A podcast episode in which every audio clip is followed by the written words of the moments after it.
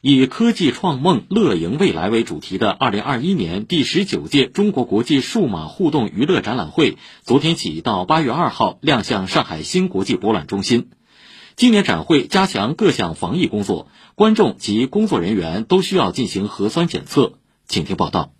提前出示核酸报告。在新国际博览中心入场的蛇形通道共设置了三道关卡。安检人员逐一检查观众和展商工作人员出示的纸质或电子版核酸阴性报告。随后的两道关卡是检查健康码和行程码。家住杨浦的汪同学一早赶到，在安检口进行手腕测温后成功进馆，保障了玩家的安全，更加放心来参观这个展。我去的是一个二十四小时做核酸的地方。今天早上八点钟拿的电子报告。展会采用预约售票模式，实名制入场参观，不提供线下售票。十四天内到达或途经南京、德宏、沈阳、宿迁等城市的人员将无法入场。票务方的退票通道也已开启。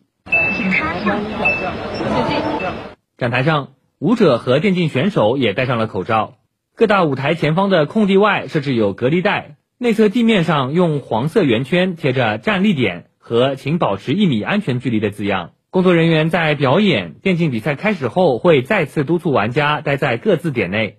一位逛了多年 ChinaJoy 的玩家说：“我觉得还是非常不错，至少给别人的一个参考，让大家可以主动一点去完成这些防疫政策的规定，要不然之前那些乱乱的肯定一窝蜂就上前了。”在安狗狗展台提供了多款手游的现场试玩。工作人员说，展台上准备了免洗酒精洗手液，安排了疫情防控专员。